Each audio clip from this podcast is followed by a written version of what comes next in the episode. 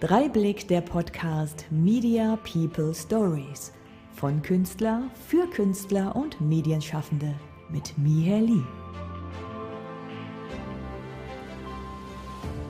Ich freue mich auf den heutigen Gast. Er kennt sich aus in den Medien, ist Coach und Dozent und selber Künstler.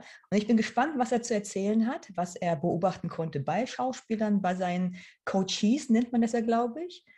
Ja. Und, äh, Oder Klienten. Und da ist er auch schon, Professor Christoph Hilger. Hallo, ich grüße dich. Freut mich sehr. Christoph, magst du dich ganz kurz vorstellen, dass die Leute wissen, wer du bist? Ja, mein Name ist Christoph Hilger. Ich habe mal als Liedermacher angefangen, habe später Sprecherziehung studiert, bin dann witzigerweise über die Hauptrolle in einem Stummfilm, passend zum Studiengang vorher, kreuz und quer über Theater, Film, Fernsehen gegangen, habe Theater gegründet, äh, wieder abgestoßen, geleitet, selber gespielt und ab 94 wahnsinnig viel gecoacht. Bin 59 Jahre alt und fühle mich wohl. Jetzt greife ich mal einen Satz von dir auf, der hängen geblieben ist. Und zwar hast du gesagt, die Welt wartet nicht auf dich. Erinnerst du dich? Du hast es mal erwähnt. Ja. Mhm. Was meinst du genau damit? Warum ist das besonders wichtig in der Medienwelt, da äh, den Augenmerk oder das Augenmerk drauf zu richten? Nun, grundsätzlich ist natürlich weiterhin, die letzten 30 Jahre kann man das sagen, ein großer Run auf diese, diese Art von Berufe. Nur meistens lernt man dann Rollenarbeit und Textgestaltung, ein bisschen Gesang, Körperarbeit und so weiter das, was bis heute immer noch vernachlässigt wird, ist das Marketing. Weil es nützt mir ja nichts, dass ich gut bin und dass ich weiß, wie ich bin und was ich alles kann, wenn niemand anders das weiß. Das heißt, äh, ich habe das Gefühl, gerade heute, wenn es immer mehr Leute sind und wenn der Markt auch enger wird, das ist definitiv passiert in den letzten Jahren, äh, ist es sehr wichtig, so dass den USP, den Unique Selling Point, das, was ich besonders kann und was ich besonders anzubieten kann, noch ein bisschen genauer herauszuarbeiten, also eh schon. Warum denkst du denn, dass es so beliebt ist, dieser, weil du meintest gerade, es boomt, diese Szene? Warum wollen alle in die Medien? Warum wollen alle Schauspieler werden? Manchmal frage ich mich das auch. Also auf eine Weise müsste ich krasserweise sagen, es ist nicht mehr so zu empfehlen, weil die Preise deutlich runtergehen für das, was man macht, wenn man schon mal äh, zu sehen ist. Auf der anderen Seite äh, ist natürlich ist ein selbstständiger Beruf. Es passiert nur das, was ich selbst anwerfe. Außer ich bin an Stadttheatern. Das ist immer noch ein Privileg, äh, Privileg und es ist immer auch noch besonders, gerade in Deutschland. So ausgearbeitet ist eine Szene mit Theatern, auch so geschützt und mit Finanzen versorgt. Ich glaube, auf der ganzen Welt nicht mehr. Das muss man eben auch wissen. Aber es ist ein extrem selbstständiger Beruf und wir sind unser eigenes Instrument. Das heißt, wenn jemand sagt, nee, den wollen wir nicht, dann ist das schnell so, dann bin ich wahrscheinlich nicht gut genug und das ist sehr schwierig. Wie kann man denn dagegen ankämpfen, wenn du dann quasi im Selbstwert auch getroffen bist? Wenn jetzt ein Caster sagt, nee, es passt nicht, dass man das differenziert, es ist nicht eine Ablehnung gegen dich als Person, sondern es passt nicht zur Rolle. Das kann passieren, das passiert häufig.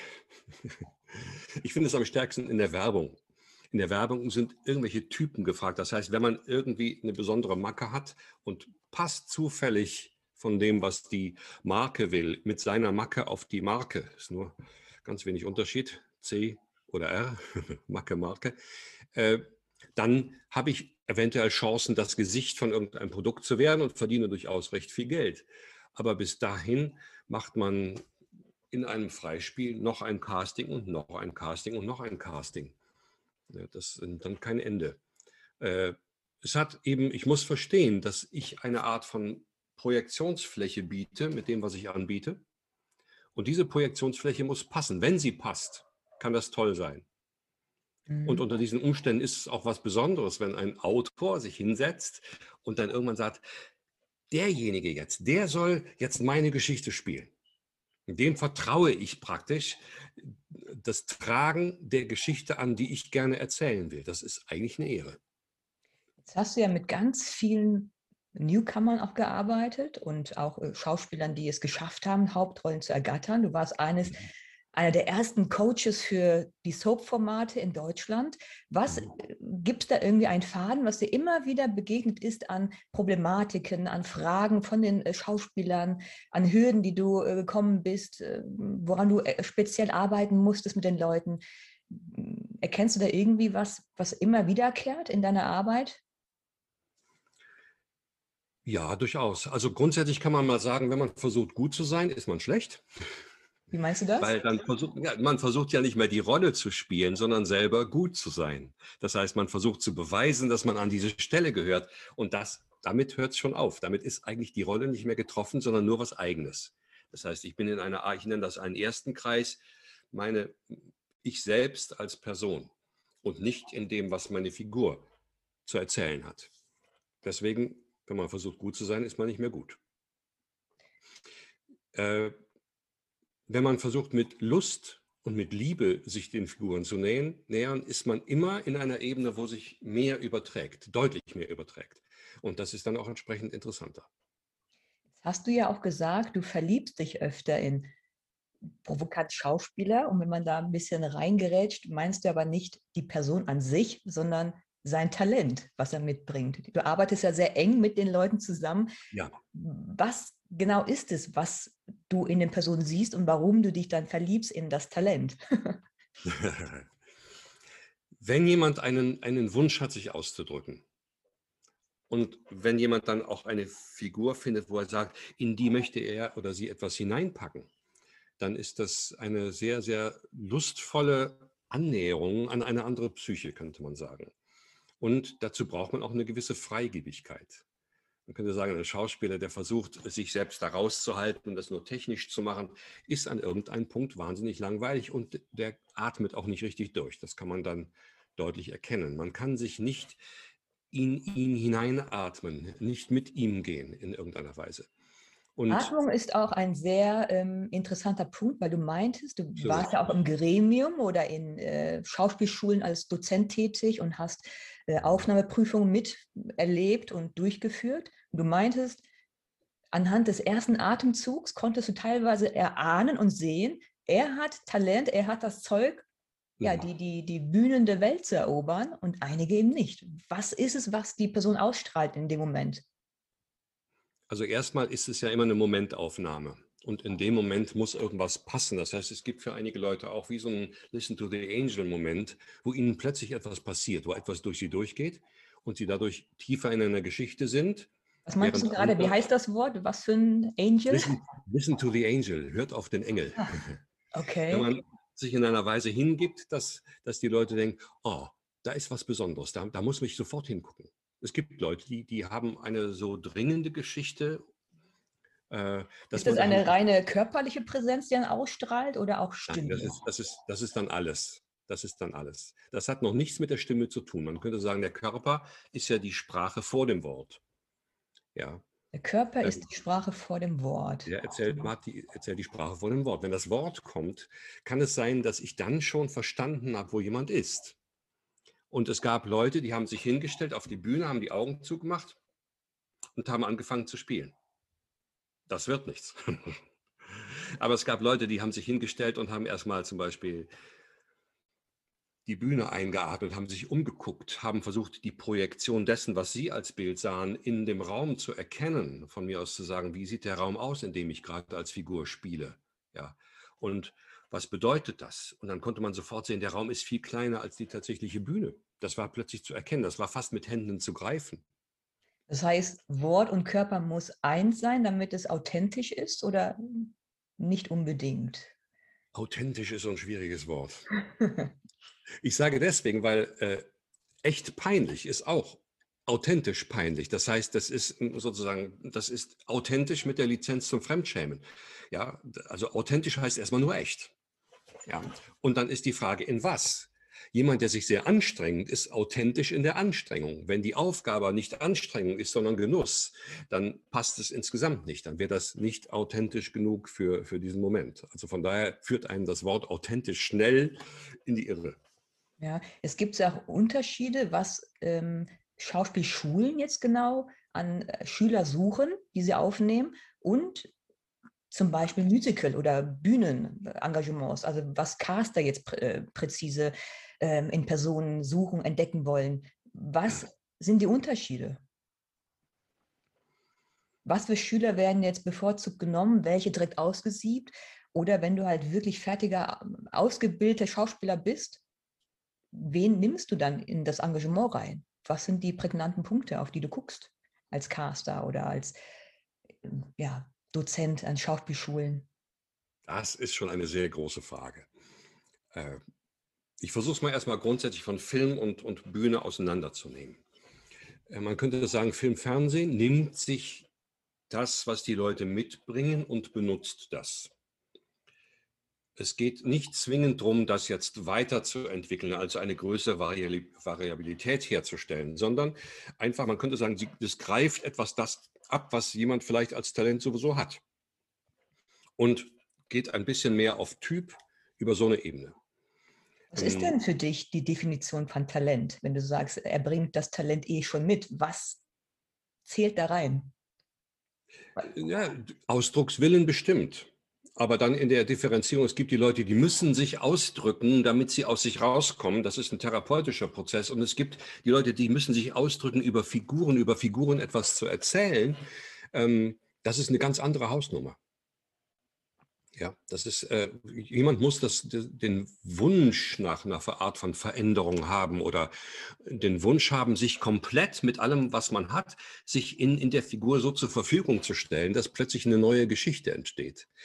Ähm, ich würde gerne auf. Keine Sel also die Selbsterfahrung ist, ist ein Nebenprodukt und nicht die Hauptsache, während in psychischen Prozessen äh, die, die Selbsterfahrung sicher die Hauptsache ist. Und da ist noch nicht wichtig, dass man jemand anderes gespielt hat, sondern dass man äh, einfach von sich was ausgedrückt hat. Das ist völlig legitim. Nur im Theater würde ich solche Leute vielleicht lieber eher in Therapie schicken und dass ich sage, kommt erstmal mit euch selbst weiter, bevor ihr anfangt, andere, andere Geschichten zu erzählen. Und wie gesagt, Theater als Unterschied zum, zum Film, ist dann eben, da muss man drauf gucken. Einmal sucht man sich eine Klasse zusammen von acht, sechs bis acht Menschen bis, äh, ich glaube, die Ernst Busch in Ostberlin nimmt bis zu 26 was ich extrem viel finde. Das hat andere Probleme. Und da muss man gucken, einmal passen die von der Art ein bisschen zusammen und wie viel Talent bringen die mit? Da kann ich natürlich bei zwischen 200 und 2000 Leuten aussuchen, wie ich mir eine Klasse zusammenstelle. Deswegen dauert das auch eine Weile und deswegen ist durchaus auch eine Tagesform ganz schön mit beeinflussend. Und dann muss ich gucken, ist jemand in der Lage, ganz unterschiedliche Rollen vorzuspielen. Da guckt man sich drei verschiedene Rollen an und guckt, wie viel Handwerkszeug bringen die schon mit, aus dem Instinkt heraus. Oder wer hat zum Beispiel schon zu viel Vorbereitung gemacht, wer versucht nur zu zeigen, ich bin jetzt jemand und wer geht wirklich in so diese inneren Prozesse rein und zeigt dann was ganz anderes von sich. Das ist also dafür für äh, Schauspielschulen, um sowas grundständig aufzubauen, eine ganz andere Auswahl als Film, Fernsehen. Mhm. Und wenn du jetzt Leute suchst für Tourneetheater zum Beispiel, sind da ganz andere Kriterien, die da greifen. Ne? Ja, Tourneetheater braucht man keine Leute, die äh, nur Rampensäue sind. Da braucht man sozial denkende Wesen, was im Schauspiel nicht immer typisch ist. ja, weil man ist sehr mit seinem eigenen Ego beschäftigt. Ein gewisser Narzissmus gehört auch dazu. Man muss auch Lust haben, sich zu zeigen. Ähm, und dann braucht man die Leute, die eventuell in der Lage sind, auch mal einen Tourbus mitzufahren, ein bisschen lockerer zu sein, nicht auf irgendwelche Sachen zu bestehen, Eitelkeit in einem Rahmen erträglich, aber über einen Rahmen bestimmt hinaus nicht mehr gut. Und das war auch ganz klar in den Zeiten, als ich ein Tourneetheater mitgeleitet hat, Kokomiko. Vier Jahre habe ich das gemacht, zwischen 97 und 2001. Äh, da war es klar, da haben wir einmal jemand ausgesucht, der war ein bisschen zu eitel. Das gab auch ganz klar Probleme auf der Tournee. Und dann haben wir uns mehr an, an Leuten in Anführungszeichen bedient, die sozusagen offen war. Die mussten nicht perfekt ausgebildet sein, aber die mussten offen dafür sein, sich noch was sagen zu lassen.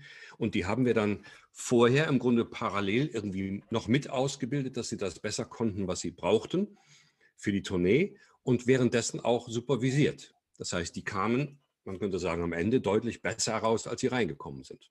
Das heißt, Talent ist nicht maßgeblich, würdest du sagen, beim Fernsehen auch nicht. Wenn der Caster jetzt gewisses Potenzial sieht, denkst du, es ist dann ähm, vertretbar, dass die Person nicht so viel Talent mitbringt, wenn sie die Optik vielleicht für die Rolle hm, hat, die gesucht wird?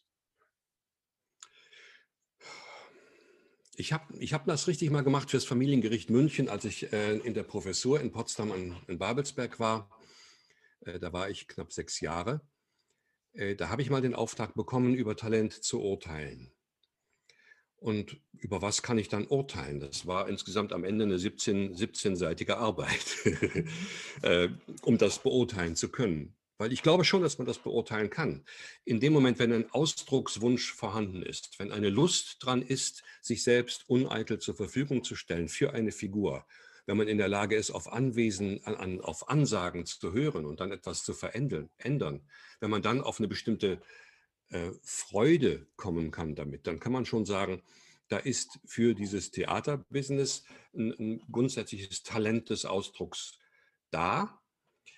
Trotzdem gehört dann als zweites ganz extrem eben der Fleiß mit dazu, dass man in der Lage ist, sich auch weiter zu trainieren, dafür zu sorgen, dass man sein Instrument fit hält. Das ist auch nicht selbstverständlich. Ähm, dass man gerne weiterkommen möchte, dass man in der Lage ist, sich zu vermarkten und so weiter. Das sind also viele andere Sachen. Also damals habe ich demjenigen Talent bescheinigt, habe aber gesagt, ausbildungstechnisch, was definitiv unterstützt, war das eine bedenkliche Angelegenheit, worauf mir dann seine Schule versuchte, einen über den Deckel zu geben. Aber da, ich habe da nicht so viel gesehen von Ausbildung. Was gehört denn für einen Schauspieler dazu, sich selbst fit zu halten? Das meintest du eben. Der Körper mhm. ist mein Instrument. Was ja. muss man tun tagtäglich?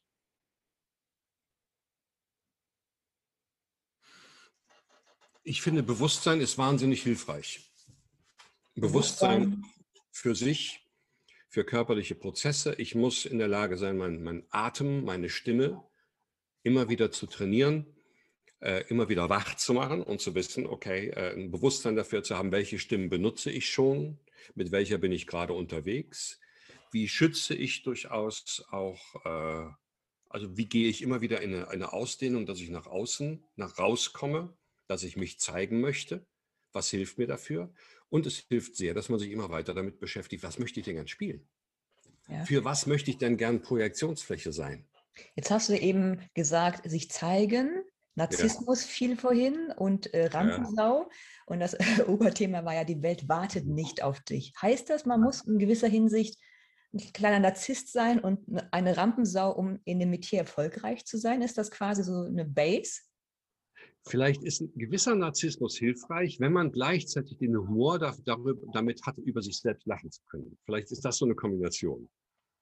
Ich glaube, ganz ohne Narzissmus geht es nicht, aber der muss natürlich im Rahmen bleiben und man muss in der Lage sein, dann des Abends abzuschalten und zu sagen, jetzt gehe ich zu meinen Freunden und da ist nicht wichtig, dass ich mich erstmal beweise. Ne?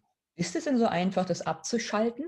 Wenn man jetzt Nein. tagtäglich eine Rolle bedienen muss, dann zu sagen, okay, abends bin ich dann ich und tagsüber spiele ich Person XY, verliert man sich nicht in der Rolle? Verlieren, nein. Das ist ein bisschen wie Mengenlehre. Also ein Kreis bin ich und dann gibt es einen zweiten Kreis, der ist wie, der, da erzeuge ich eine Schnittmenge mit mir selbst. Ja? In dieser Schnittmenge, diesen Teil, lerne ich im Grunde dann von mir mehr kennen, weil in den muss ich mich als Person reinbegeben, um von da aus mich dann zu öffnen in die Figur. Dieser erste Prozess, den würde ich als manchmal fast ein bisschen quälend bezeichnen. Das kann richtig schmerzen, weil da bin ich komplett noch mit meinen Anteilen beschäftigt. Wenn ich jemand spiele, der sehr, sehr aggressiv ist, dann muss ich mich mit meiner Aggression schon auseinandersetzen. Das kann ich nicht aus dem Stand haben, weil ich brauche ja einen Grund. Ich muss also in den Grund reingehen, was mich sauer macht und weswegen ich aus, ausflippen könnte, um dann in diese Signalstärke eines Menschen zu kommen, der dann leicht ausflippt. Mhm. Und dann hilft mir natürlich, dann hilft mir Kostüm, dann hilft mir der Text, der anders ist, dann hilft mir die Umgebung, in der ich bin. Ich kann mir den Raum einatmen, ich kann versuchen, alles Mögliche zu machen. Und währenddessen, wenn ich dann abends von den Proben komme, dann ist das noch nicht so klar gesichert. Ja, dann ist das noch ganz nah an mir selbst. Und in, gerade am Anfang habe ich da mal erlebt, da bin ich mal jemand auf der Straße, der mich blöd anmachte, innerhalb von zwei Sekunden am Hals gewesen und drei Leute mussten mich wegziehen, weil da war das noch nicht getrennt. Ich war noch nicht ganz raus aus der Rolle. Und das ist manchmal, ah, das ist richtig, das macht richtig Schmerzen fast. Aber es ist ein schöner Später, Übergang, weil du jetzt gerade von dir selbst redest. Erzähl ruhig weiter. Ich habe dich ja. unterbrochen. Ja. Später kann es dann so sein, ich habe das einmal erlebt, da war ich selbst in einer schwierigen Phase und war sehr schlecht drauf und musste immer mal wieder heulen. Und ich war auf einer Theatertournee. Und die sagen, ja, Christoph, hör mal, wenn, du, wenn das so schwierig ist, dann, dann lass uns das doch, äh, dann, ich, ich krieg das irgendwie durch, dann sagen wir ich würde gerne spielen. Okay, dann haben wir gespielt, ich setze mich hin, ich fange an, mich zu schminken, zack, ist diese andere Spannung weg. Dann habe ich mich geschminkt, ich habe gespielt, anderthalb Stunden super gut, war klasse drauf, ging runter, schminkte mich ab und wupp ging das wieder los. Also da war das so klar getrennt, man könnte sagen, da sind die zwei Kreise auseinander und es ist wie so, ich habe bestimmte auch psychische Brücken, wie ich von der einen Geschichte in die andere komme. Dann sind die Sachen voneinander getrennt und dann sind die aber auch irgendwie in mir körperlich so abgespeichert, dass ich dann ganz leicht hin und her schalten kann. Das geht. Meinst du, es gibt Personen, die gezielt diesen Beruf suchen, um auf der Bühne eine andere Facette von sich zeigen zu können. Es gibt ja viele, die sind introvertiert im wahren Leben und auf der Bühne ja. können sie dann extrovertiert sein, ähm, aus sich rauskommen, sind dann privat, wie du eben meintest, abgeschminkt dann wieder der Außenseiter, der Depressive, ich weiß nicht was. Ähm, meinst du, die suchen gezielt den Weg nach außen beruflich, um sich vielleicht auch selbst erleben zu können auf eine andere Weise, wie sie privat nicht könnten? Also ich habe insgesamt 1000 Leuten bei Aufnahmeprüfungen zugeguckt und vielleicht zwischen 300 und 400 oder 500 Schauspieler gecoacht. Ich sehe fast überall äh, in fast jeder Sendung Leute, die mal bei mir waren, entweder in der Hochschule in Essen oder in Potsdam oder, oder hier oder über die insgesamt sieben Serien, die ich betreut habe. Es gibt da keine Regel für. Es gibt so viel unterschiedlicher Arten, sich zu zeigen und sich zeigen zu wollen, äh, dass man das gar nicht sagen kann. Das ist äh, ein bisschen anders als in der Industrie, in der ich jetzt die letzten 15 Jahre deutlich mehr gearbeitet habe. Da sind es wahnsinnig viele Leute, die sich dann zeigen müssen. Ja, die ganz woanders herkommen und dann jetzt plötzlich Verantwortung übernehmen und dann plötzlich eine andere Oberfläche brauchen. Ne? Von Was daher, ist denn die Problematik bei Managern, die du auch coachst, ähm, im Vergleich zu Schauspielern? Was sind deren Problematiken? Sind da Parallelen erkennbar, warum sie zu dir kommen? Oder ist es im Prinzip dasselbe? Sie brauchen Bühnenpräsenz oder müssen an ihrer Stimme arbeiten? Oder denkst du im Kern, ist das genau dasselbe, nur in Grün? Ähm, insgesamt, ich habe jetzt gerade vorgestern jemand durch eine Pressekonferenz begleitet aus dem Führungsstab. Das war sehr interessant. Das war wie eine Art von Set-Coaching für jemand, der sich aber in dem Sinne man könnte sagen, nicht verstellen muss. Also die Leute wachsen durch ihr Wissen in Aufgaben hinein. Und das ist sehr wichtig, dass sie in diesen Aufgaben dann so sind, dass die anderen auch sehen, okay, mit dem kann ich mich verbünden und mit das ist mein Vorgesetzter oder manchmal das sind die Gesichter der Firma. Wenn es Einkäufer sind und die begegnen den anderen Leuten, von denen sie etwas kaufen wollen, dann sind Sie praktisch das Gesicht der Firma. Jemand, der in eine Pressekonferenz geht, ist das Gesicht seiner Firma. Wir erinnern uns vielleicht an Hilmar Kopper, der dann irgendwann mal nebenher so ein bisschen noch zu sehr im Job sagte, es wären Peanuts, das ging um ein paar Milliarden. Für eine Bank ist das auch so, weil die vielleicht 100 oder 200 Milliarden umsetzen am Tag. Ja. Aber für einen normalen Menschen ist das eine Katastrophe. Also der ist, äh, soweit ich weiß, in seinem Job nie mehr annähernd das geworden, was er war. Das heißt, äh, ja, die Leute müssen sich zeigen und die müssen etwas darstellen und sie brauchen ein Verständnis, dass sie das brauchen. Wenn Leute, wenn jemand Manager wird, muss er bestimmte Qualitäten mitbringen. Die sieht man am besten schon im Körper. Dafür muss man aber das Gefühl haben, dass man nicht als man selbst da geht, sondern als jemand in seiner Funktion. Da gibt es eine große Ähnlichkeit. Das war in der ersten Soap bei unter uns 94 genauso. Da waren die Leute praktisch, äh, mussten erstmal verstehen, dass wenn dann eine Menge Fans vor dem Studio auf sie warten, dass die dann auf die äh, Rollen warten und nicht so auf die Menschen. Dass es dann nicht günstig ist, mit denen dann ins Bett zu steigen oder irgendwelche wüsten Sachen zu machen und erstmal genau zu checken, wer sieht mich denn überhaupt und inwieweit wollen die einfach nur jetzt ein Foto mit ihrer Lieblingsfigur haben. Ein Kollege sagte dann immer, wenn er fragte, sind Sie nicht der und der? Sagt er, nein, ich spiele den nur. Erklärt das auch den Fall von vielen Stars, die dann hinterher dann vielleicht keine Räume mehr bekommen, dass sie dann so abdriften in Alkoholismus und Drogen, dass sie nicht mehr gesehen werden in der Rolle, mit der die sich dann identifiziert haben? Kann man so den, den tiefen Fall dann erklären von Leuten, die mal berühmt waren und dann irgendwann nicht mehr sind? Also es gibt auch die, es gibt in den Staaten ja genügend Leute, die sich auch am Höhepunkt ihres Ruhms abgeschossen haben und das waren nicht die schlechtesten, die sozusagen diesen Weg raus aus der Figur nicht mehr sauber genug gefunden haben, was aus meiner Sicht eben auch eine ganz klare Technik ist. Man kann sich auch an sich selbst besaufen, wenn man in so einer Figur drin ist, die eindeutig, eindeutig weniger Probleme hat als man selbst und man darf sich darin austoben und Sachen machen, die man sich selbst nie trauen würde. Das kann einen besoffen mit sich selbst machen. Und das wieder loszuwerden oder loswerden zu müssen, da hat man definitiv einen Kater.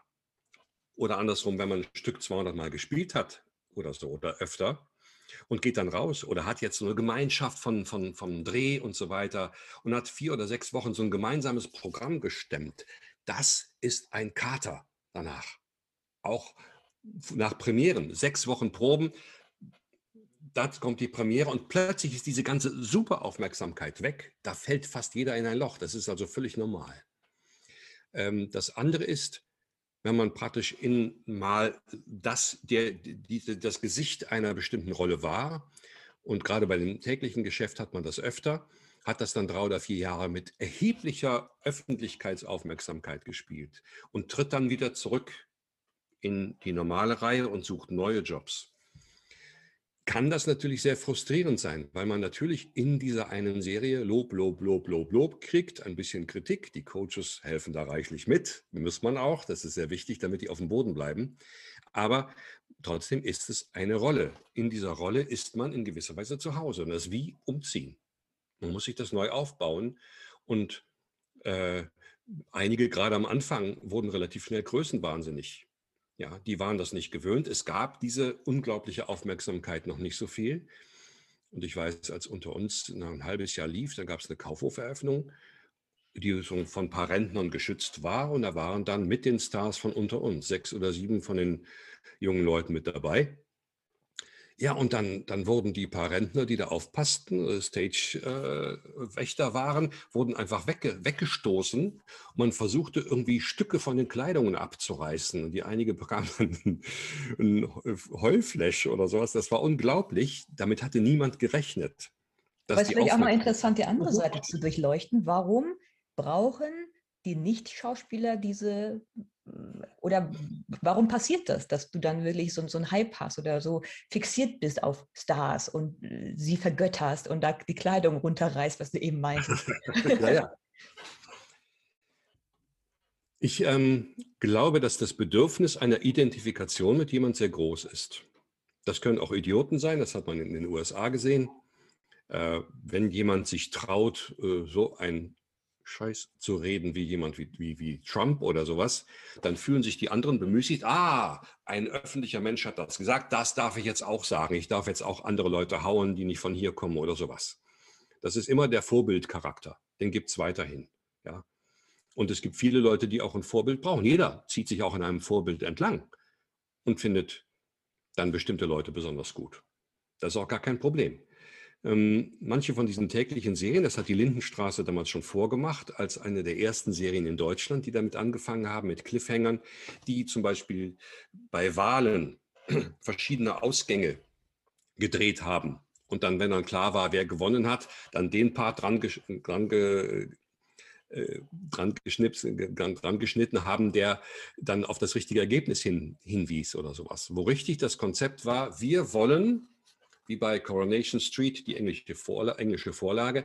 Wir wollen richtig mit den Leuten mitleben, so ein Parallelleben haben. Und die schalten das an, die müssen sich nicht großartig konzentrieren. Soap oder auch diese Formate sind das bisschen Spielhandlung zwischen der Werbepause. Wir unterhalten die Leute. Das kann man auch beim Bügeln, Kochen, Putzen und so weiter noch mit ansehen. Und da einem was passiert und alle reden darüber, ähm, bekommt man immer mit, wo man gerade ist. Man kann jederzeit einsteigen. Und das ist dann so eine Art von leichte Identifikationsgeschichte. Und das ist auch ganz, das kann auch ganz schön funktionieren. Das funktioniert sogar mit in Anführungszeichen Intellektuellen, was immer das heißen mag, äh, dass man sich damit was identifizieren kann. Und auf der anderen Seite muss man sagen, die Leute kommen ja ins Wohnzimmer. Das heißt, die Leute sitzen im Wohnzimmer und dann haben sie den Fernseher, vor dem sitzen sie und die Leute kommen im Grunde in den Raum. Und deswegen denken die, denken die Zuschauer manchmal schon, wir kennen den ja. Wenn sie ihn dann tatsächlich sehen oder sie, dann ist das, was machen Sie denn hier? so in diese Richtung. Sie müssten doch da und da sein, also je nachdem, wo der Drehort ist. Ne? Mhm. Ich glaube, bei Star Trek 4 ähm, springt die Enterprise zurück nach, äh, nach äh, San Francisco, glaube ich, oder Los Angeles, ich glaube San Francisco und tauchen da auf. Da gab es einen Auflauf, der war unfassbar. Und damit ist dann äh, diese, äh, das nochmal ganz anders aktuell geworden, dass man sagt, boah, ja, Spock ist plötzlich hier, was ist passiert? Ne? Wo praktisch diese, diese Fantasiewelt plötzlich um einen herum auftaucht und man hat das Gefühl, man ist mittendrin. Ne? Das ist schon ein witziger Effekt. Wenn man nochmal die andere Seite durchleuchtet oder beleuchtet, es gibt viele mhm. Darsteller, die diesen Ruhm bewusst suchen, die ja. ähm, die Aufmerks Aufmerksamkeit brauchen, um vielleicht sich auch zu fühlen oder zu wissen, man lebt. Ähm, mhm. Und du meintest ja eben, man würde in ein tiefes Loch fallen, wenn das nicht mehr gegeben ist. Wie schaffen die es denn heraus, wenn die die Aufmerksamkeit eben nicht mehr bekommen? Was passiert mit denen? Das ist eine gute Frage. Das ist ja fast so eine Lockdown-Frage.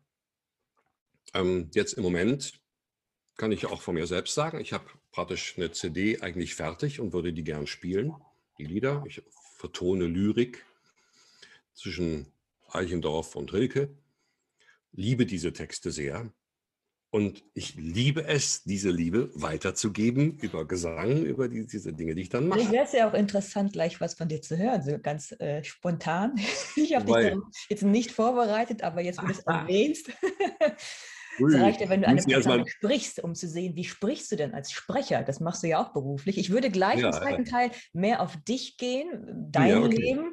Hm, aber okay. um das abzuschließen, um hm. das ist ja die, die erste Folge und da ist vielleicht interessant auch mal zu sehen, ja, was, mhm. was ist Medien genau oder was beinhaltet das, was sind Künstler, Schauspieler ne? und um das abzuschließen, du hast ganz viele Leute, die zu dir kommen, die eine ähm, Dienstleistung, ja, kann man sagen, von dir ja, erwarten. Genau. Mhm. Was wollen die Leute von dir lernen? Was sind so die größten Punkte? Ich glaube, viele brauchen eine Art von Bestätigung, aber man könnte sagen, eine fachliche Bestätigung. Es geht nicht um die Bestätigung der, der Person, obwohl das manchmal mit zusammenhängt. Wie gesagt, Instrument und Person sind sehr nah beieinander. Ähm, ich gehe mal die Coachings durch der letzten Woche. Äh, jetzt gerade berate ich jemand, der selber sein eigenes Drehbuch verfilmt mit sich selbst in der Hauptrolle, der aber wenig Schauspiel gemacht hat. Und wir haben dann ausgelotet, wie kann er praktisch diese Figur spielen. Das heißt, wir haben wirklich eine Art von Rollenarbeit gemacht und dann an die Szenen angepasst, haben das sowohl von der emotionalen als auch von der technischen Seite durchgeguckt. Technik heißt dann, der hatte bestimmte Macken, dass er relativ gleich spricht. Äh, wie arbeitet man unterschiedlich mit Text? Wie hört man zu? Gleich sprechen heißt auf einer Ebene sehr monoton, ohne Wellengänge. Oder was meinst du mit gleich sprechen? Ja, also wenn ich meine Sätze immer gleich lang mache und alle Worte relativ gleich breit ausspreche, dann ist das eventuell nicht so interessant. Ja, es gibt Leute, die sind dann in so einem Duktus unterwegs oder machen dann auch keine Höhepunkte oder was anderes. Denkst du denn, das äh, liegt auch an der eigenen Persönlichkeit, dass man so spricht oder hat man das sich angelernt äh, durch die Erziehung? Oder meinst du, das ist ein natürlicher Prozess, wie man redet? Äh, so je nach Charakter. Das versuche ich knapp zu halten, aber nur als Idee. Wir übernehmen akustisch von unseren Eltern und die, Stimm die Stimmen. Wir machen eine Mischung, teilweise aus der Beziehung der Eltern zueinander, mit uns selbst und suchen uns auch praktisch Frequenzen und Geschichten aus, die dann mehr zu uns passen. Und natürlich kommen wir da nicht aus uns raus, wenn die Eltern das auch nicht tun. Oder wir versuchen möglichst extrem dagegen zu steuern und suchen uns das Gegenteil.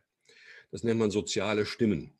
Jetzt habe ich ja asiatische. Eltern ja. oder Wurzeln. Genau. Hörst du dann auch einen asiatischen Slang bei mir raus und du sagst, ich habe es adaptiert von den Eltern? Hörst du das? Nein, nein, bei dir ist es ja doch noch was extra. Interessant wäre es, dich in deiner Muttersprache zu hören und zu hören, wie du dann sprichst und dann, dann mit dem Deutschen zu vergleichen. Ja, mein Einstieg in die Industrie war mit einem weißrussischen Manager, der in Deutsch, perfekt Deutsch sprach, aber da unglaublich äh, trocken und, und emotionslos war. Warum? Der hatte Angst, Fehler zu machen. Und wir haben dann mal gewechselt. Wir haben nämlich äh, in seiner Muttersprache hatte angefangen und immer wenn ich schnipste, musste er umschalten auf Deutsch, bis praktisch die Energie, die er in seiner Muttersprache hatte, die gleiche war, die er in Deutsch benutzte. Und dann war das alles andere als äh, monoton, zum Beispiel. Also ah. es muss praktisch bewusst ein Prozess in Gang sein, dass man die Stimme, die man von mir aus, äh, in der man am stärksten ist, dass man die Qualität mit in eine andere Stimme nimmt. Das war auch mit Sängern wow. so. Ich habe mit Opernsängern gearbeitet. Da kam jemand rein, hallo, ich bin der und der. Und sie mal, oh, ja. Das eine hatte mit dem anderen nichts zu tun, weil mhm. auf der Sprechstimme der ganze soziale Kram, die ganze Erziehung und alles liegt. Und in der Gesangsstimme war er aber komplett frei davon. Für diese Leute ist dann wichtig, dass die möglichst viel von dem, was wie so eine Art von Ventil durch sie durchgeht, dass sie sich das zurückholen in ihre eigene Stimme, um damit auch stärker zu sein. Nämlich jemand, der als Bass unterwegs ist, den möchte man nicht mit so einer Piepsstimme auf der Bühne hören, das passt nicht zusammen. Man sagt ja, dass die Stimme auch viel an Emotionen vermittelt und transportiert. Mhm. Ähm, wirst du damit konfrontiert, dass jemand versucht, hey, ich bin glücklich, aber die Stimme, die Stimmfarbe was ganz anderes ausdrückt? Sagst du denen das dann? Hey, wir müssen vielleicht an deiner Grundbasis arbeiten, an deinen Emotionen, an die du vielleicht nicht rankommst, weil deine Stimme sagt was anderes aus, als du denkst zu sein. Kommst du da auch an solche Konflikte? Aber ja, auf jeden Fall. Aber das tatsächlich mehr im Management, wenn Ach. jemand dann so sagt, dann habe ich das studiert, dann bin ich dahin gegangen und dann habe ich das gemacht, dann bin ich dahin gegangen. Da sind wir schon bei der Rhetorik, da geht es um Habe und Haben und Sein, was nicht interessant ist sondern da fängt es schon mal an mit, mit gehaltvollen Worten, die nach was schmecken. Ja, Sprechen ist eigentlich orales Vergnügen. Da muss man erstmal hinfinden. Ne? Und zum Beispiel, es kann sein, dass du, wenn du, das gibt es im Asiatischen weniger aus meiner Sicht, ja, dass du das für, fürs Deutsche eher noch ein bisschen extra ausprobieren kannst oder testen könntest. Ja, Könntest du ein Beispiel nennen, was du meinst mit einem Wort schmecken? Naja, zum Beispiel dieses Ich habe bin. Ich kann aber sagen, äh, ich bin sehr fasziniert von der Tatsache, dass das so und so ist. Dann ist die, diese Faszination nicht unbedingt zu hören. Aber wenn ich jetzt fas fasziniert, fasziniert, wenn ich das Wort ausspreche. Das heißt, du kannst nur anhand des Wortes dann diese Spannung erzeugen. Das heißt, die Person ja. muss nicht mal fühlen. Die Person kann die langweiligste Person überhaupt sein und trotzdem mit Worten spielen, auch wenn sie es nicht ist, dieses äh, Elanvolle.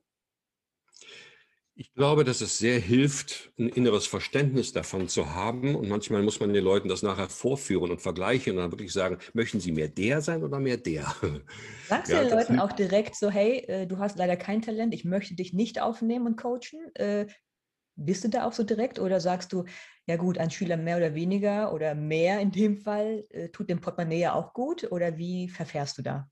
Wenn du siehst, oh, talentfrei und er möchte auf die Bühne, aber du siehst kein Potenzial, hm, wie bringst du der Person das bei? Oder sagst du der Person das nicht und versuchst das Beste trotzdem rauszuholen? Das kommt immer darauf an. Ähm, ich nehme mir raus, also grundsätzlich, wenn ich, wenn ich jemanden nehme, muss ich das Gefühl haben, dass mir jemand die Großzügigkeit bietet, dass ich mich in irgendwas da auch verlieben kann, in dieses Talent. Wenn da kein Wunsch ist, sich auszudrücken, dann sage ich, hm, geh mal nach Hause, überleg mal, eventuell, ähm, ja, im Moment würde mir das nicht reichen. Weil auf eine Weise, äh, äh, ich würde sagen, außer im ZDF, ich überspitze das ein bisschen, ja, im ZDF, wenn dann einer sagt, ja, ich habe ein größeres Problem, das kann er noch lächelnd sagen, weil die Probleme so leicht sind, dass man sie in 90 Minuten auch lösen kann. Aber im Prinzip, der Kern des Berufes ist auch so, dass wir uns in Problemlagen hineindenken, wo andere froh sind, nach fünf Jahren Therapie wieder raus zu sein. Und damit fangen wir dann an. Und deren Konflikt wollen wir darstellen. Das heißt, dass es muss echt eine Art von Hingabe geben. Aber jetzt ist ja äh, Talent nicht ja. nur das Einzige, was zählt. Du hast auch ein Beispiel, wo du sagtest, du hast jemanden nach Hause geschickt aufgrund der Optik. Ja, das war eine heiße Angelegenheit. Heißt, man das muss auch äh, ein gewisses Klischee bedienen, um fernsehtauglich zu sein? Ähm, oder was? Es, ja, es gibt Optiken, die sind schwieriger. Oder wenn jemand 20 ist und hat von mir aus eine Hakennase und überhaupt kein Gefühl für sich selbst oder so, dann muss man sagen, pass auf, die Wahrscheinlichkeit, das ist, musste ich so machen, das ist mir richtig schwer gefallen. Aber das hat sich irgendwann auch aufgelöst. Das war richtig, das zu sagen. Ähm, die, diejenige ist nicht angenommen worden an der Schauspielschule, obwohl sie am Ende das wirklich gut hingekriegt hat und gut gespielt hat. Nur aufgrund der Optik. Ich würde sagen, es hatte viel damit zu tun, weil die etwas ganz, ganz Schräges ausstrahlte. Und wenn man mit 19 irgendwas so Schräges hat, dass man theoretisch sofort die komische Alte spielen könnte oder mit dieser Physiognomie auch eine Art von Stand-up oder so. Es ist ja nichts grundsätzlich schlecht oder gut. Es kommt ja darauf an, wofür man es benutzt. Das ist das Reizvolle auch an dem Job. Aber ist in dem Beruf nicht auch wichtig, dass du so ein Alleinstellungsmerkmal hast, was du eben auch meintest mit hier, ne, Unique Selling Point? Ja. Aber ist das nicht genau das, was ein Star ausmacht? Ja, aber ein Star ist ja ein Endergebnis. Ein Star ist was anderes als ein Schauspieler. Das ist gerade in Deutschland eine völlig andere Angelegenheit. Ja, ähm, Star ist noch etwas ganz anderes, weil man dann auch für die Öffentlichkeit etwas erzählen wollen muss. Das heißt, allein eine Hauptrolle zu ergattern und jeden Abend äh, über den Bildschirm zu flimmern, reicht nicht, um zu sagen, heißt ich bin da. Nicht, dass man, da heißt, ja, ich, ich das ist ein bisschen, ähm, wenn ich jetzt sagen würde, ich bin ein charismatischer Coach, würde mich das Wort Charisma in diesem Summe, wenn ich es selber nenne, ähm, sofort disqualifizieren. Was ist denn Charisma für dich? Was bedeutet das für dich, das Wort? Muss ein Schauspieler Charisma haben? Äh, man muss dann tatsächlich genau klären, was das, was das sein soll. Ich habe da auch nicht die absolute Lösung gefunden, aber definitiv eine bestimmte Ausstrahlung. Und die hat man natürlich mehr, wenn man weiß, wovon man spricht. Das definitiv. Und wenn man mit einer bestimmten Energie darüber erzählen kann, sodass die anderen, dass man die anderen mitreißt auf der Bühne. Ja, das ist sicher sehr interessant. Hast du auch Leute ähm, zum Fernsehen gebracht, die gar keine Ambition hatten, eigentlich ähm, vor der Kamera zu stehen, wo du aber ein Talent erkannt hast? Hast du sie dann privat angesprochen, hey, probier's doch mal, du hättest das Zeug dazu? Oder machst du das nicht, da zu beeinflussen? Ah, nein. ich habe das Gefühl, wenn man, wenn man von sich aus Lust auf einen normalen Beruf hat, wo man halbwegs Regeln hat und eine anständige Bezahlung, sollte man das immer wählen. Ja, wir hatten in, an der Volkwang habe ich jemanden gesehen, den habe ich ein paar habe ich echt in Erinnerung. Ich habe Elefantengedächtnis für Leute. Die meisten, die mich, mit denen ich gearbeitet habe, von denen weiß ich, weiß ich bis heute, was ich mit denen gemacht habe, auch nach Jahren. Und viele kommen auch entsprechend freudig auf mich zu, was ich für ein gutes Zeichen halte. Mhm. Und da war jemand, der hatte, war fast fertig mit Medizin. Und dann stand er da und sagte sowas, das war so ein typischer, den man in einem Atem entlarven konnte, dass das jetzt nicht sein Weg war. Mhm. Und er sagte sowas wie, ja, also ich bin im Konzentrationslager, da ist gerade mein Onkel umgekommen und da ist das und da stirbt jemand und ich rede jetzt mit dem und beschwere mich. Okay. Der brauchte eine Sekunde. Das konnte es gar nicht werden. Und ähm, da habe ich mir dann die Zeit genommen, kurz mal zu sagen, Moment, pass mal auf. Wo bist du jetzt genau? Aha, okay. Riech mal. Riecht das nach was? Diese, dieser Platz, ja? Was riecht das? Okay, äh, Asche, so, Fleisch, was verbranntes. Was macht das mit dir? Ja. ja dann sind wir da ein bisschen reingegangen. Ja, und äh, bei, nach einer Minute fing er an zu heulen. Und dann sagte ich, weißt du, da beginnt der ganze Spaß erst. Wenn du mit all deinen Sinnen das aufnimmst und dann noch deine eigene Angst dazu entwickelst, was mit dir im nächsten Moment passiert oder sowas. Wie kannst ja. du dich denn davon abschirmen? Weil äh, dir gehen ja bestimmt die persönlichen Belange von den Leuten auch sehr nah, wenn sie dann anfangen, vor dir zu weinen oder sich gewisse Muster und Knoten lösen. Bewegt dich das dann auch? Musst du aufpassen, ja. dass du dann nicht auch mit denen zusammen weinst? Oder ist das auch mal passiert? Oder sagst du, ich bin Coach, ich darf keine Gefühle zeigen? Hast oh. du ein Ritual, der dich auch abzuschotten vorab oder danach? Was macht es mit dir? Also ich glaube, ich habe diese, diese Funktion Coach für mich sehr gut entwickelt. Das heißt, ich, ich muss eine Art von, ich muss mich in einer Weise jemand gegenüberstellen und auch einladen dazu, dass ich sage, okay, äh, stimmlich würde ich das damit bezeichnen, dass ich versuche, jemand, also um jemand herum zu sprechen, dass jemand sich äh, wohlfühlt. Ich kann ja versuchen, das mal zu demonstrieren. Das geht im Prinzip auch über Mikrofon. Mhm.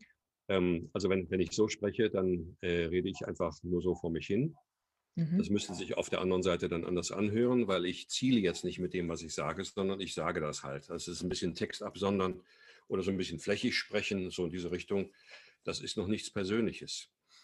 Persönlich wird es dadurch, dass ich versuche, das, was ich wage, so in das Mikrofon zu schicken, dass ich auf der anderen Seite tatsächlich mir vorstellen kann, ich nehme dich ein bisschen an der Schulter.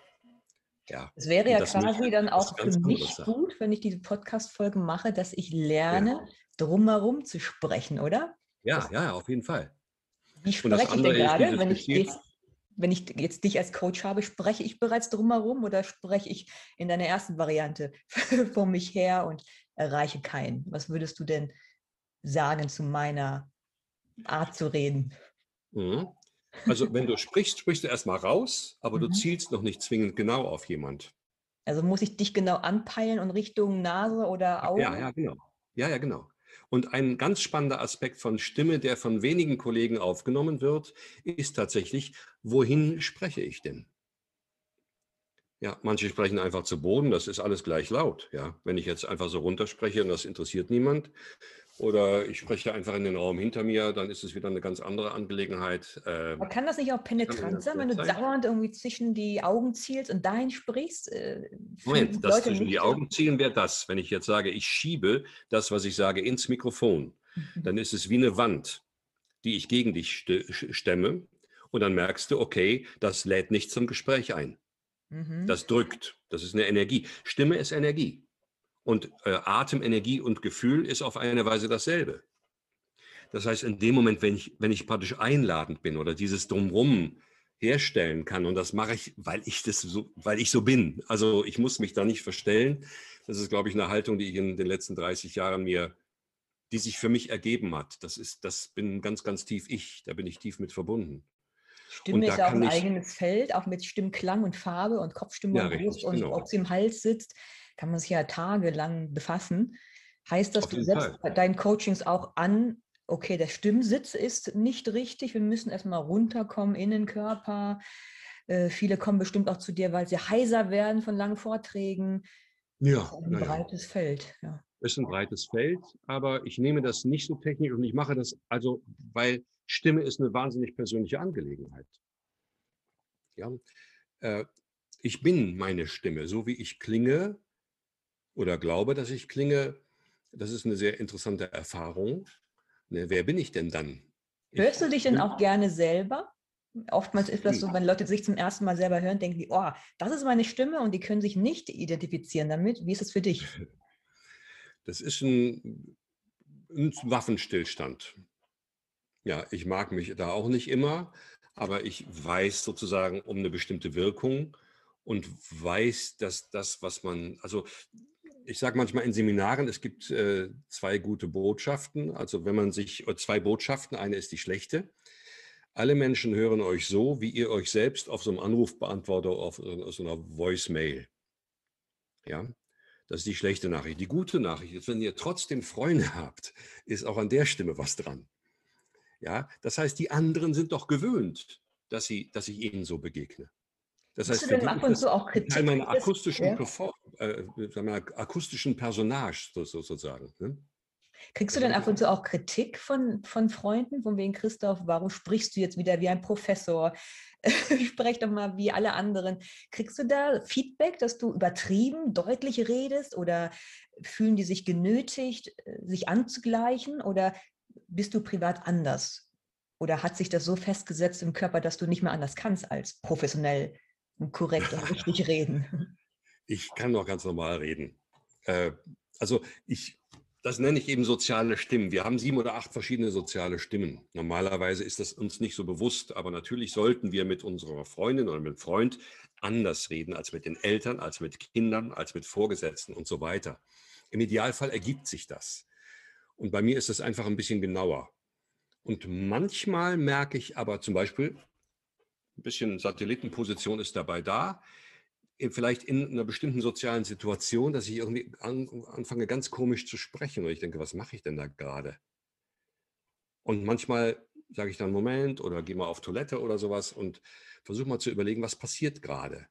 Sind das die Momente, wo du sagst, du magst deine Stimme nicht? In dem Moment, wo du sagst, was, was passiert gerade? Ist das dann. Nee, nee, nee, es ist einfach nur, da ist die Stimme wie so eine Art von Seismograph, hm. die eventuell mir etwas erzählt darüber, dass ich mich gerade eigentlich nicht wohlfühle, was ich selbst bewusst noch gar nicht mitbekommen habe, weil ich vielleicht einfach versuche, ähm, sauber einfach da zu sein, bei den Leuten zu sein, nett zu sein oder sowas. Und ich stelle eventuell dann fest, es gibt gar keinen Grund, nett zu sein hier ist irgendwas ganz komisch. Kann man das nicht faken, äh, gut gelaunt und alles stimmt oder ist stimmig mit einem emotional? Verrät einen die Stimme immer? Kann man als Schauspieler nicht irgendwie da Glück und Freude drauflegen, ohne dass andere eben merken, oh, es stimmt irgendwas nicht, weil du eben meintest, man merkt es nicht sofort, aber die Stimme verrät einen. Kann man das nicht irgendwie beeinflussen? also das, was ich jetzt gerade geschildert habe, waren Sachen, wo andere Leute noch gar nichts gemerkt haben. Aber ich habe gemerkt, dass irgendwie in meiner Situation mit anderen etwas nicht stimmt. Mhm. Und dann konnte ich klarer entscheiden, da musste ich den Abstand kriegen und überlegte, was ist denn jetzt eigentlich los? Und stellte dann fest, okay, ich muss mich nochmal anders tun. Entweder will ich mit den Leuten reden und dann brauche ich eine andere Gesprächhaltung oder ich will nicht, dann gehe ich lieber. Aber hier muss ich anders auffahren. Hier reicht es nicht, nett zu sein, sondern ich muss irgendwie etwas spezifischer auftauchen oder sowas. Das ist natürlich dann eine andere Haltung, das ist ganz klar. Apropos Haltung, ist denn die Körperhaltung auch maßgeblich für den Ton, der dann aus dem Körper rauskommt oder nicht unbedingt? Aber auf jeden Fall. Hm. Wie denkst du, ist deine Körperhaltung gerade? Ist die eher bequem oder sitzt, sitzt du jetzt äh, bewusst aufrecht, um einen schönen Klang zu äh, produzieren? Achtest du darauf? Oder? Das, das mit der Schönheit ist so ein bisschen schwierig. Schönheit? Ja, schöner Klang, was soll das sein? Wenn ich versuche, einem Ideal nachzukommen, dann spreche ich vielleicht ein bisschen heilig. Das hatte ich auch mal. Ähm, mit, mit einem Kunden, der dann ein Hörbuch haben wollte und der war so ein bisschen äh, heilig mit der Art, wie er dann sprach. Das war an irgendeinem Punkt relativ grauenvoll und wir sind dann auch nicht zusammengekommen. Das habe ich allerdings relativ spät gemerkt, dass er so drauf war.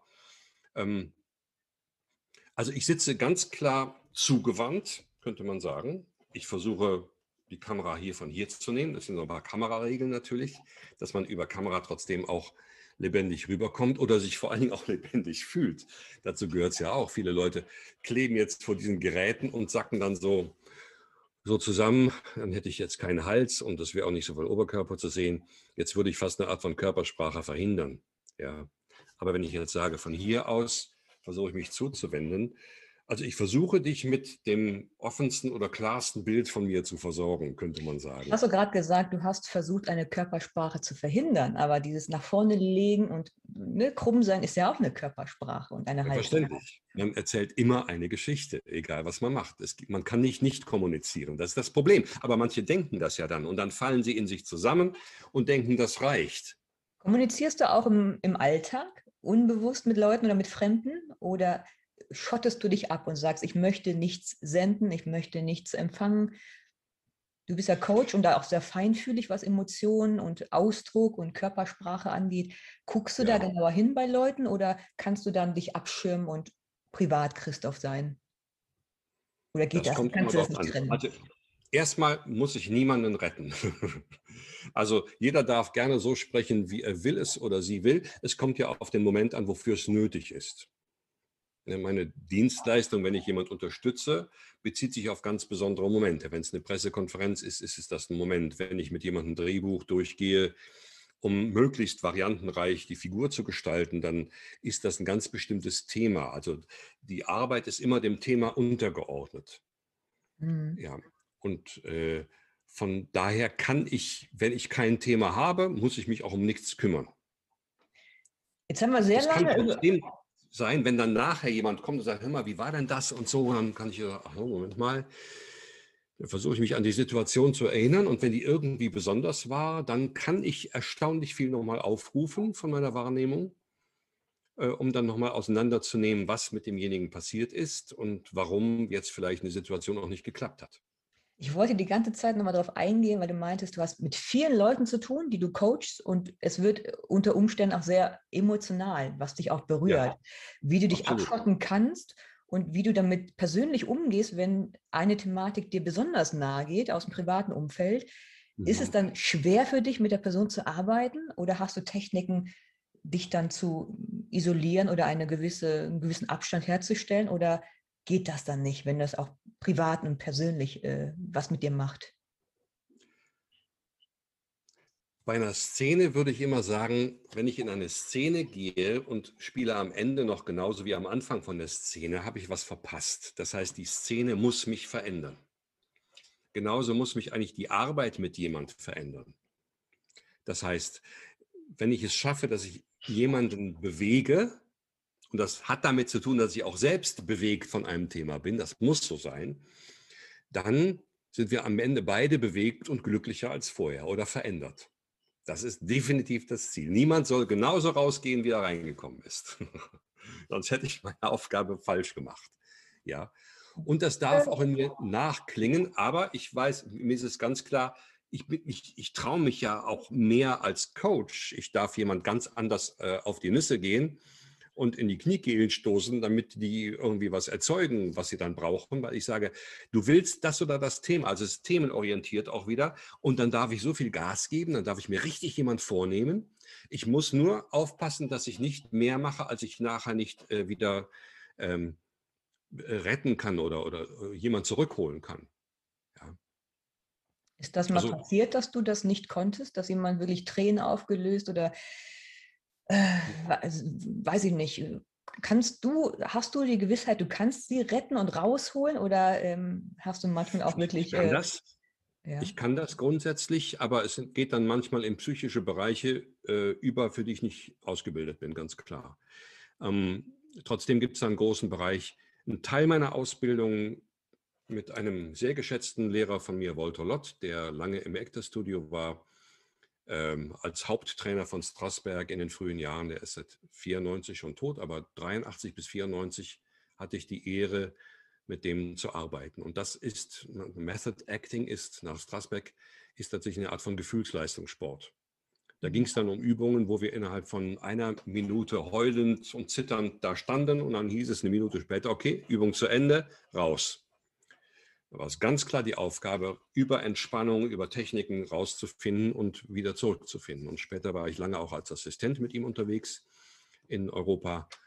Ähm, habe dann ein bis drei Monate mit ihm im Jahr trainiert, wenn das irgendwie ging. Und das machte es mir ein bisschen leichter. Das hätte ich nicht alles so bezahlen können, aber da wurde ich auch sehr gefördert. Und da war es ganz klar so, wenn Leute dann ausgeflippt waren, also in heftigen emotionalen Zuständen waren, da gab es so mentale Entspannungstechniken, teilweise ganz klar mit Druckpunkten hier in diesem Bereich oder sowas, wo man ganz klar dafür sorgte, dass jemand einen bestimmten Zustand wieder verließ. Aber je nachdem, wie die Leute drauf waren, konnte das auch länger dauern. Ja, selbstverständlich. Das war manchmal eine krasse Angelegenheit. Und ja, also ganz kann man die Selbstverantwortung da nicht abgeben, aber ich würde behaupten, dass ich meine Klienten gut beschützt habe. Nur eine der krassesten, krassesten Geschichte war damals bei unter uns eine Selbstmordszene. Äh, wie wir dann zweimal drehen mussten, weil beim ersten Mal war die Schauspielerin wirklich, da haben wir zwei Stunden gebraucht, um die da reinzubringen und dann hat die sich wirklich zitternd da in die Kunsthaut geschnitten und dann brach das, das Kunstblut aus, aus der Haut hervor. Das sah so echt aus und die hat da mit einer Faszination an sich rumgeschnippelt, dass die dann anriefen aus dem Produktionsbüro und sagten, das sieht so echt aus, das können wir um diese Uhrzeit nicht senden. Ne? Und dann mussten wir es nochmal machen, abgemildert. Und da habe ich dafür gesorgt, dass nur wenige Leute im Studio waren. Und ich habe die danach in Empfang genommen. Wir haben zwei weitere Stunden eine Übung gemacht, damit wir die, die wieder rauskamen. Und das war in Anführungszeichen ihr Gesellenbrief als Schauspielerin, könnte man sagen. Ich weiß nicht also warum, aber ich habe gerade bei deiner Erzählung tatsächlich Gänsehaut bekommen, ne? weil das so realistisch ja. und so heftig ist und mit dem Schauspieler auch was macht, so eine Szene zu spielen, Absolut. sich selbst ja. umzubringen, das Blut zu sehen. Puh, ja. was macht das denn mit dir als Coach, der da außen stehend das sieht? Leidest du mit? Ich, ich bin so da dran gewesen an der Geschichte und habe mitgeheult und so weiter, ganz klar. Aber wie gesagt, das Ziel ist, sich komplett der Figur zur Verfügung zu stellen und dann das zu machen, was die Figur braucht. Und das, die war nachher so befreit und glücklich, und wir haben dann, ich habe die, glaube ich, sogar noch nach Hause gefahren und gut abgesetzt und gesagt, so ab in die Badewanne mit Salz oder sonst was. Na eben, abspülen. Mehr als diese Szene kann man ja nicht machen an dem Tag. Man ist so fertig und die ganze Energie geht ja drauf. Ne? Also. Ja, ja, ja, genau. Und das Schöne war, als, als Coach konnte ich bei vielen Stellen damit Einfluss nehmen, dass, dass wir das sorgfältig äh, haben machen können und verantwortlich haben drehen können. Und habe dann immer gesagt, also das waren so Szenen, so 1A-Szenen, wo ich sagen würde, da kommt ganz klar raus, das da geht es, da geht es darum, dass man diese Großzügigkeit hat. Das von mir aus selbst bei den Erzählungen schon, und das ist 26 äh, Jahre, glaube ich, her, 25 oder 26 Jahre her, das stellt bei mir auch heute noch die, die, die Haare auf. Ne? Ja, Wahnsinn, dass sich das quasi über ein Bildschirm bei mir auch übertragen hat, dass ich auch Gänsehaut bekommen habe. Ja, das ist ein, ein, Teil natürlich das, was ich auch von der Energie über, über Stimme damit schicke, wenn ich wirklich in einer Geschichte drin bin. Ne? Da bin ich mal gespannt, wie es den Podcast-Hörern geht, ob die jetzt bei der Story auch Gänsehaut bekommen haben. Das wäre interessant. Das kann man ja dann, dann drunter schreiben, wenn ich das ja, richtig sehe. Jetzt haben wir ja in dem ersten Teil relativ viel über ja. deine Tätigkeit als Coach geredet. In der, ja. ich sag mal, Außenposition, weg von dir als Künstler. Um das mhm. abzuschließen, was macht dich denn so besonders als Coach? Warum sollte man zu dir kommen? Was hebt dich ab von allen anderen Coaches, die es gibt in Deutschland, in der Welt? Also grundsätzlich habe ich, ähm, bleiben wir mal erstmal auf der technischen Seite, ich habe ein ähm, immenses Wissen über fast jede Art von Drehformaten. Das heißt, und mich hat immer interessiert, mein Lebensthema ist im Grunde auf eine Weise Transport. Ja, am Anfang musste ich rausfinden, wie kriege ich überhaupt mich selbst erzählt. Und das habe ich am Anfang nicht gekonnt, da habe ich noch gestottert. Dann ging das über Gesang, über Liedermacherei. Ich habe dann versucht, rauszufinden, wie ich mehr von mir erzählen konnte. Dann konnte ich irgendwann, dann wollte ich Gitarrist werden. Dann habe ich die Gitarre irgendwann weggelassen und habe das versucht mit Stimme zu machen. Dann habe ich diesen äh, Gefühlsleistungssport gelernt. Dann Sprecherziehung war so ein bisschen wie Elfenbeinturm Wort. Ja, das hat mich sicher auch geprägt. Ich kann, kann mir immer noch passieren, dass ich manchmal ein bisschen zu deutlich spreche. Aber ich kann das auch weglassen, wenn ich darauf achte. Aber manche Dinge müssen auch exakt formuliert werden, damit sie richtig nach was schmecken. Von daher ist das auch in Ordnung. Also ich kann mich da in Ruhe lassen oder mir verzeihen, wenn das passiert. Und von daher grundsätzlich kenne ich einfach über die letzten 40 Jahre auf Bühnen mit Musik, Theater, Comedy, Kabarett bis zu Punk, Comedy, was ich auch gemacht habe, ähm, fast sämtliche Formate die es so gibt. Und immer die Frage, wie verhält man sich selbst dann vor der Kamera? Und aus einer Mischung aus diesem Schauspieltraining, Gesangstraining und Gesangsarbeit, Ausdrucksarbeit über Stimme am Gesang, äh, was ich sehr auch mit einem Roy Hart Theater gemacht habe in den äh, 1990ern. Ähm, darüber hinaus eine Art von Atemtherapie hat sich sowas sehr, sehr, sehr Komplexes oder Komplettes ergeben. Abgesehen davon, dass ich dann Techniken entwickelt habe, die ich glaube nur selber in diesem Sinne so weitergebe oder Betrachtungen von Stimme. Darüber hinaus, wie gesagt, jeder darf sich ausdrucken, wie er will und das versuchen auf eine Art. Aber wenn man mich fragt, kriegt man erstmal eine ehrliche Antwort, eine Einschätzung und kann dann überlegen, ob das passt. Ich muss niemandem beweisen, dass ich das kann. Ich mache das seit ewigen Jahren. Wenn, dann würde es darum gehen, kann man an dem, was jemand mitbringt, was jemand will, irgendwie das nächst Bessere schaffen oder den nächst glücklicheren Zustand äh, herstellen dafür, dass man zufriedener mit sich ist in dem, was man zu sagen hat. So, mein Thema ist dann wirklich einfach Ausdruck pur.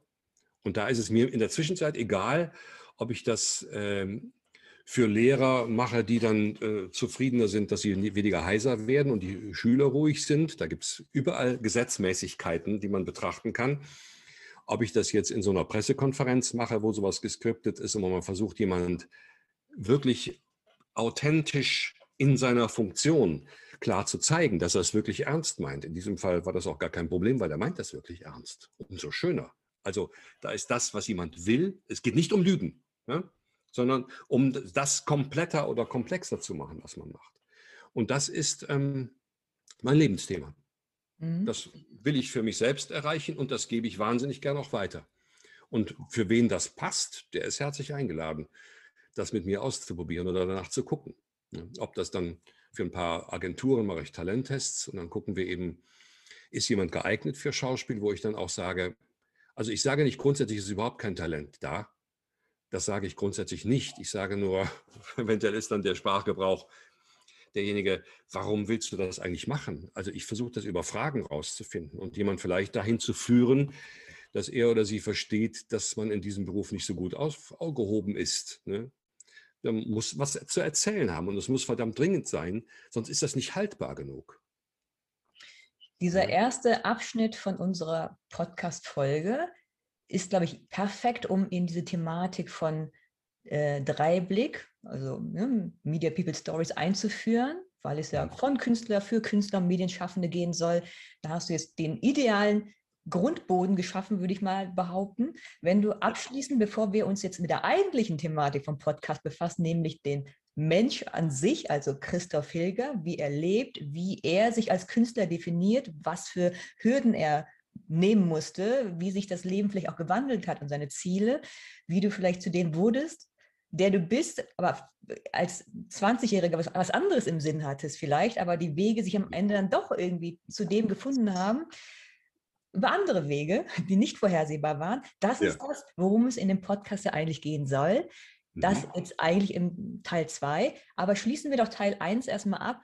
Was ist denn dein Rat an die Schauspieler oder an die Künstler, die den Weg einschlagen wollen in die Medien? Was würdest du als guten Tipp mitgeben? Was braucht es und worauf müssen sie sich einstellen? Es ist ja nicht so einfach, sonst würden es ja alle machen. Das machen ja schon viele. Also es,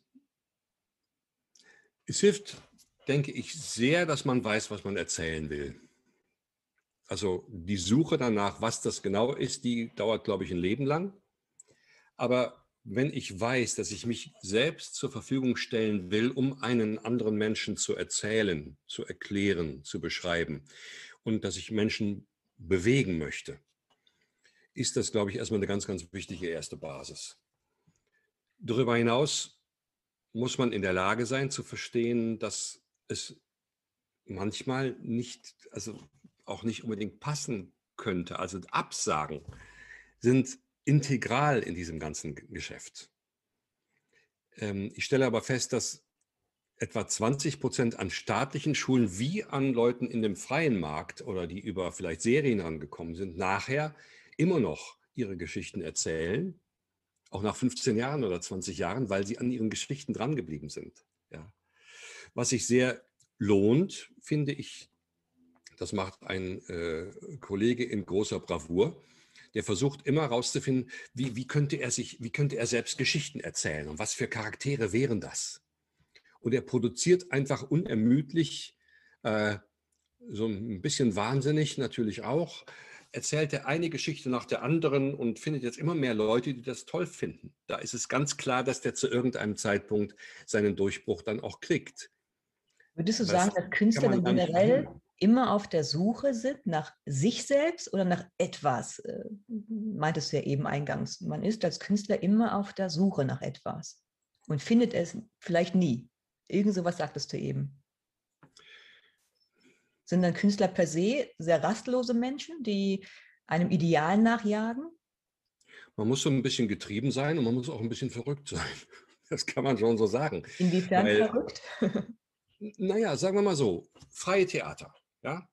Man landet nicht immer am Stadttheater. Ja, es gibt unglaublich viele Privattheater, die auch Leute auf Tournee schicken, wo man auch spielen kann.